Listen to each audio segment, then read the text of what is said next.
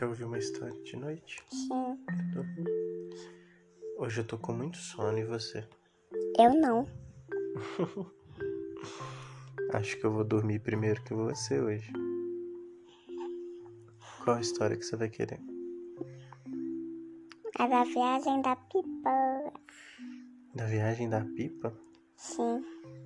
Que história é essa? É pra eu inventar? Sim. Olha, me lembrou o tatu balão. Tá bom. Eu vou inventar.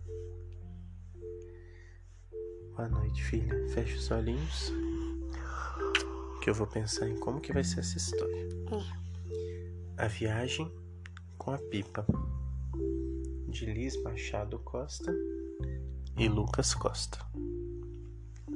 Era uma vez uma menina chamada Liz. A Liz adorava ouvir histórias. E um dia ela ouviu uma história sobre um tatu que queria voar. E a Liz achou tão bonita, tão linda essa história, e ficou imaginando como seria se ela pudesse voar também. Então, ela teve um sonho muito lindo em que ela construía uma pipa gigante, amarrava nas costas e subia aos céus, levada pelo vento. Ai, como ela gostava de voar naquela pipa colorida. O problema da pipa é que quando o vento acabava, a pipa caía e lá de baixo seu pai, Lucas, tinha que ter muita habilidade para não deixar ela cair ou prender em alguma árvore. E ela caía e subia. E a Liz nessas horas sentia um frio na barriga. Eles ficaram muito tempo no sonho, voando e voando e voando. Só que aconteceu uma coisa estranha no sonho. Havia outras pessoas empinando pipas e quando viram aquela pipa enorme, todos ficaram querendo cortar o fio. É. E aí, as pessoas começaram a aproximar as pipas com cerol perto da pipa em que a Liz voava. O desespero foi grande. Pensou Lucas: ai meu Deus, como vou me livrar deles? Então Lucas saiu correndo para ficar bem longe, bem longe das pipas que estavam se aproximando. Mas o problema era que o vento estava empurrando a pipa dele naquela direção. Parecia que quanto mais ele corria, mais a sua pipa se aproximava daquelas pipas cheias de cerol na linha. Para quem não sabe, o cerol é uma cola com vidro que a gente coloca na linha para cortar a linha de outras pipas.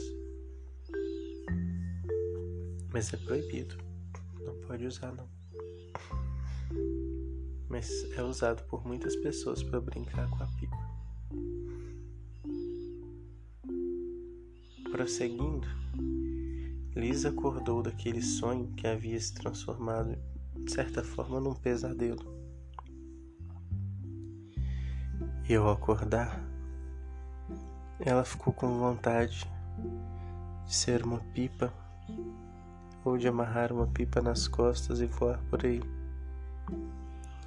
Já fazia mais de 100 dias que Liz estava em quarentena e ela saiu de casa pouquíssimas vezes nesses dias todos.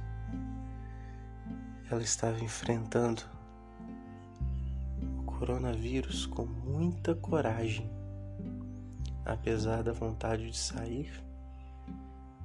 Ela permanecia em casa para proteger seus avós seus amigos, a ela mesma. Bem, valeria a pena ficar em casa,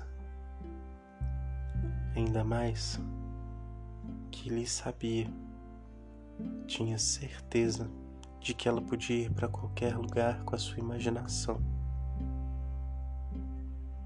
E assim, Liz, a contadora de histórias e criadora de artes mil, seguiu firme e forte na quarentena, voando para todos os cantos do universo com a sua pipa amarrada nas costas.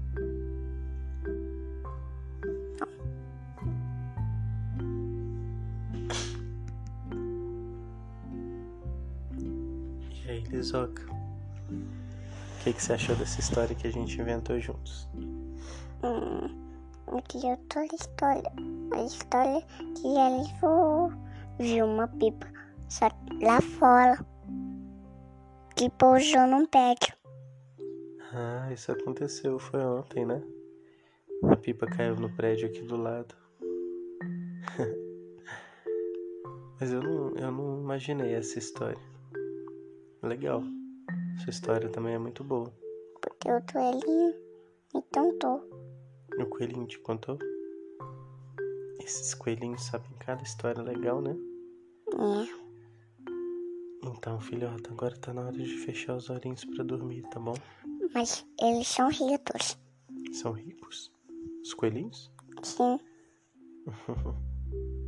A gente também. Não de dinheiro. Então vamos dar boa noite pra mamãe, pra vovó, que vão ouvir essa historinha, pros nossos amigos também. Tem vários amigos ouvindo as histórias. É. E tem muita gente falando que tá adorando, que gosta muito de ouvir a sua voz também. Eu fico feliz. Queria dar boa noite pro Décio, pro William, pra Pamela, pra Raíssa, pra Dandan, pro tio Vitor, pro Ben, pro vovô GG, pra vovó Tela, vovó Sol, pra Tata Fafá, pra Tata Dedê. Quer mandar beijo pra mais alguém? Olha, Hum,